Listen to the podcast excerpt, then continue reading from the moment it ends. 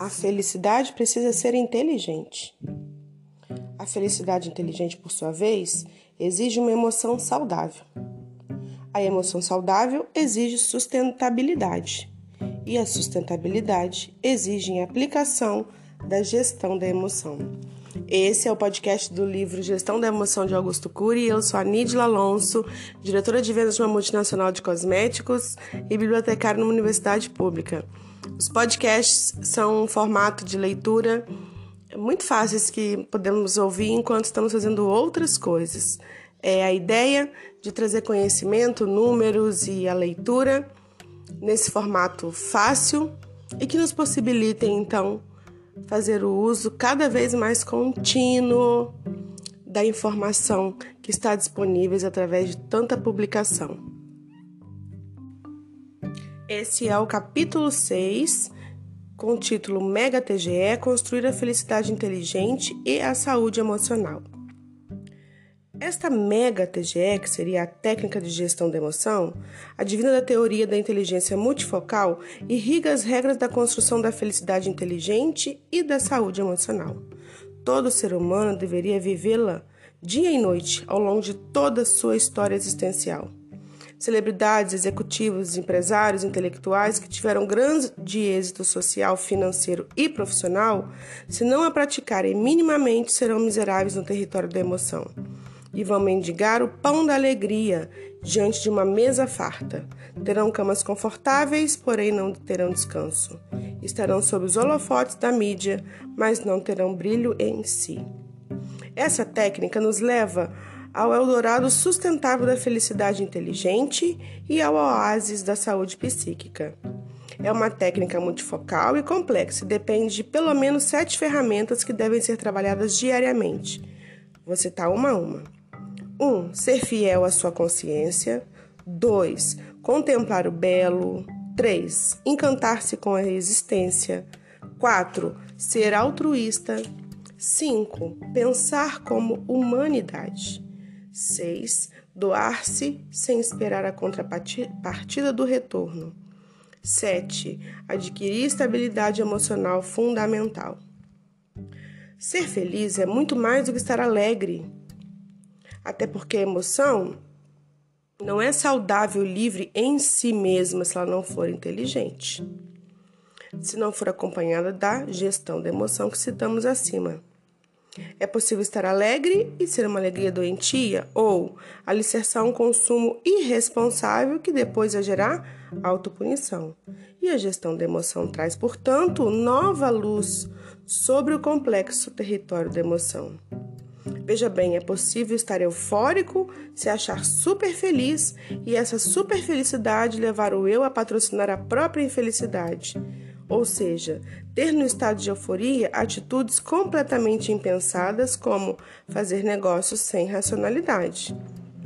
É possível, quando se faz dieta, liberar endorfina cerebral e o faz, o que faz o eu vivenciar um estado intenso de prazer ao emagrecer e logo se sabota, sabota o próprio regime quando come compulsivamente num determinado momento e obviamente se sentir culpado. A felicidade exige inteligência, a inteligência a felicidade inteligente exige emoção saudável, e emoção saudável exige sustentabilidade, que exige a gestão da emoção. O próximo trecho chama-se Quem é infiel à sua consciência tem uma dívida impagável consigo mesmo. Algumas pessoas têm 30 ou 40 anos de idade cronológica, mas idade emocional de 15 ou 20. Se o seu eu não consegue atravessar a fase da adolescência, é isso que acontece. E um dos motivos é que não treinam a emoção para serem fiéis à sua consciência. Quem é infiel à consciência olha para fora. É dirigido pela ganância, contaminado pelo imediatismo, encarcerado por suas necessidades neuróticas, incluindo a de status social. Faltam a essas pessoas ética, transparência e responsabilidade social. Elas dirigem empresas e instituições, mas não a propriamente. São ousadas, mas não dosadas. São rápidas em produzir respostas, mas não reflexivas. São cultas, mas perdem tempo com discussões, atritos e picuinhas. São eloquentes, mas não sabem dialogar de forma transparente para resolver conflitos na empresa, na escola, na família. Onde metem o nariz, aumentam a confusão. Uma pessoa que equipa o seu eu para ser fiel à sua própria consciência é, em primeiro lugar, preocupada com a sua saúde emocional e cresce diante da dor. Filtra estímulos estressantes, protege a mente, não leva para o túmulo os seus fantasmas mentais. Uma pessoa que treina a ser fiel à sua consciência sabe que tem de prestar contas à sociedade aos seus familiares, aos acionistas da empresa e principalmente a si mesma. Seu maior juiz não são os outros, mas o seu próprio eu. Ela tem consciência que ser infiel à sua consciência é se divorciar da sua saúde emocional, do estado sustentável de felicidade, de seu equilíbrio mental. Você tem esse caso de amor com a sua saúde emocional? Ou você é um predador de si mesmo? Quem educa o seu eu para ser fiel a si mesmo começa a descobrir a regra de ouro da tranquilidade inteligente. O dinheiro não garante a felicidade, porém a falta dele garante a ansiedade. O mau uso do dinheiro pode financiar o orgulho, a arrogância, a necessidade neurótica de ser um Deus e de estar acima de seus pares. O mau uso do dinheiro empobrece tanto quanto a falta dele teus projetos, ter projetos, lutar por eles, trabalhar, poupar recursos são formas de irrigar a emoção. Quem vive na sombra dos outros desidrata a própria felicidade. Uma das maiores ferramentas que pais e professores devem ensinar a seus filhos e alunos, a qual transmitimos sistematicamente em nossos programas educativos, é que sejam transparentes. Tenham coragem de falar de si mesmos, de suas crises, de suas perdas e falhas.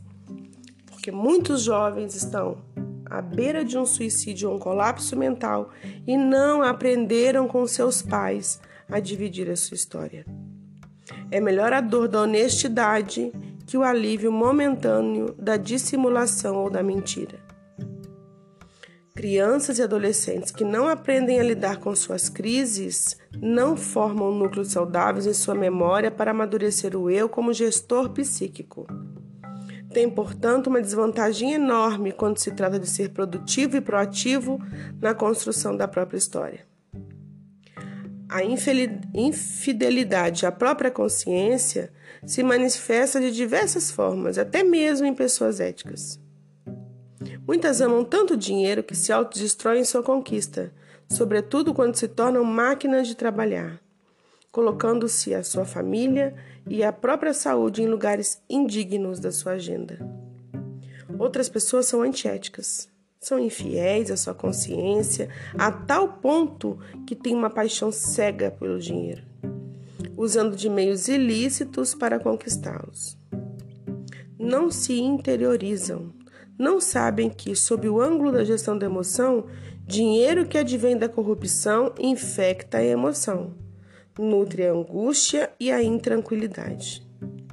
Quem ganha dinheiro sabotando uma nação, sua empresa ou outras pessoas, como temos visto, sabota a própria felicidade, corrompe a própria saúde mental, desenvolve altos níveis de ansiedade capaz até de gerar paranoia ou sensação de perseguição. O próximo trecho chama-se Contemplar o Belo. Ser fiel à sua consciência é ser fiel à sua saúde emocional, que é ser fiel à saúde emocional começando na infância, quando se treina o eu para contemplar o belo. Contemplar o belo é se entregar atentamente observar nuances, se embriagar com detalhes imperceptíveis às mentes ansiosas que não se interiorizam. É refinar o olhar, dar intensidade à observação, capturar o que está dentro de si, observar o que se encontra por detrás da cortina do comportamento dos filhos, do parceiro, dos amigos. É ser riquíssimo mesmo sem ter muito dinheiro. É comprar o que não está à venda. É formar plataformas de janelas, lights que irrigam a felicidade inteligente. Rico para o complexo mundo da gestão da emoção. Não é quem tem muito dinheiro no banco, mas quem vive a arte da contemplação no meio das agitadas avenidas, no ambiente urgente das empresas, das escolas. Rico é quem rompe, pelo menos algumas vezes, a loucura estressante que vive e nutre agradavelmente sua emoção, absorvendo o máximo do mínimo. E quem faz pequenos relaxamentos no trabalho, mergulha dentro de si, liberta seu imaginário e irriga seus olhos. Quem, em meio a um trânsito infernal, consegue capturar uma ave florida, um tronco corcomido, uma relva despercebida, tem grande vantagem para irrigar sua saúde emocional. Quem analisa um caminhante apressado se pergunta: quem é ele? Que lágrimas chorou?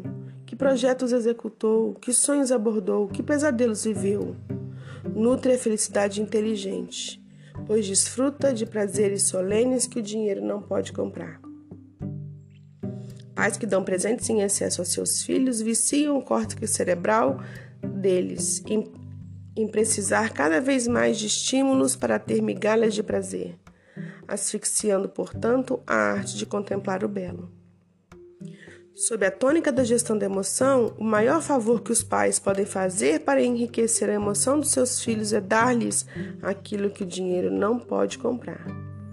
É calibrar o olhar deles para que se deslumbrem com o mundo fascinante à sua volta. Mesmo em meio a guerras e areia, é possível valorizar a brisa do vento. Alguns fora da curva viveram essa ferramenta de gestão da emoção em lugares quase impossíveis de ter prazer. Victor Frankl, por exemplo, como comentei, no livro dele, Em Busca do Sentido, foi capaz de treinar seu eu para sonhar, ter projetos de vida e desfrutar da alegria fomentada pela liberdade que estava além das trincheiras do campo de concentração. Ele viu o invisível que ele aprendeu a contemplar o belo. O próximo trecho é encantar-se com a existência. Encantar-se com a existência é um passo além da contemplação do belo. Estamos na era do entristecimento humano, embora tenhamos desenvolvido a poderosa indústria do lazer. Depressão, ansiedade e ideias de suicídio vêm aumentando muitíssimo. E por quê? Porque não treinamos contemplar o belo e nos encantar com a existência na sociedade estressante e consumista. Somos ingênuos ao pensar que esses fenômenos se aprendem espontaneamente. Não! Entendemos que essas técnicas são mais difíceis de ser apreciadas do que as mais sofisticadas fórmulas de matemática. Quem aprende a se deslumbrar com a vida não vive só por estar vivo, faz dela uma grande aventura, um mundo a ser explorado. Quem aprende a se deslumbrar com a vida não vive só por estar vivo, faz dela uma grande aventura, no mundo a ser explorado. E quem se encanta com a existência não acha trivial trabalhar, produzir, expandir, se reciclar, acha tudo isso notável. Torna-se mais intenso e não tenso. Um idoso muito rico no Japão certa vez respondeu que o segredo do seu vigor eram três coisas: comer pouco, não dar bola para bobagens e o terceiro, saber que tudo é bobagem. Encantar-se com a vida é dar risada das tolices, combinar duas ferramentas: ser profissionalmente responsável e emocionalmente relaxado, intelectualmente competente e emocionalmente bem-humorado.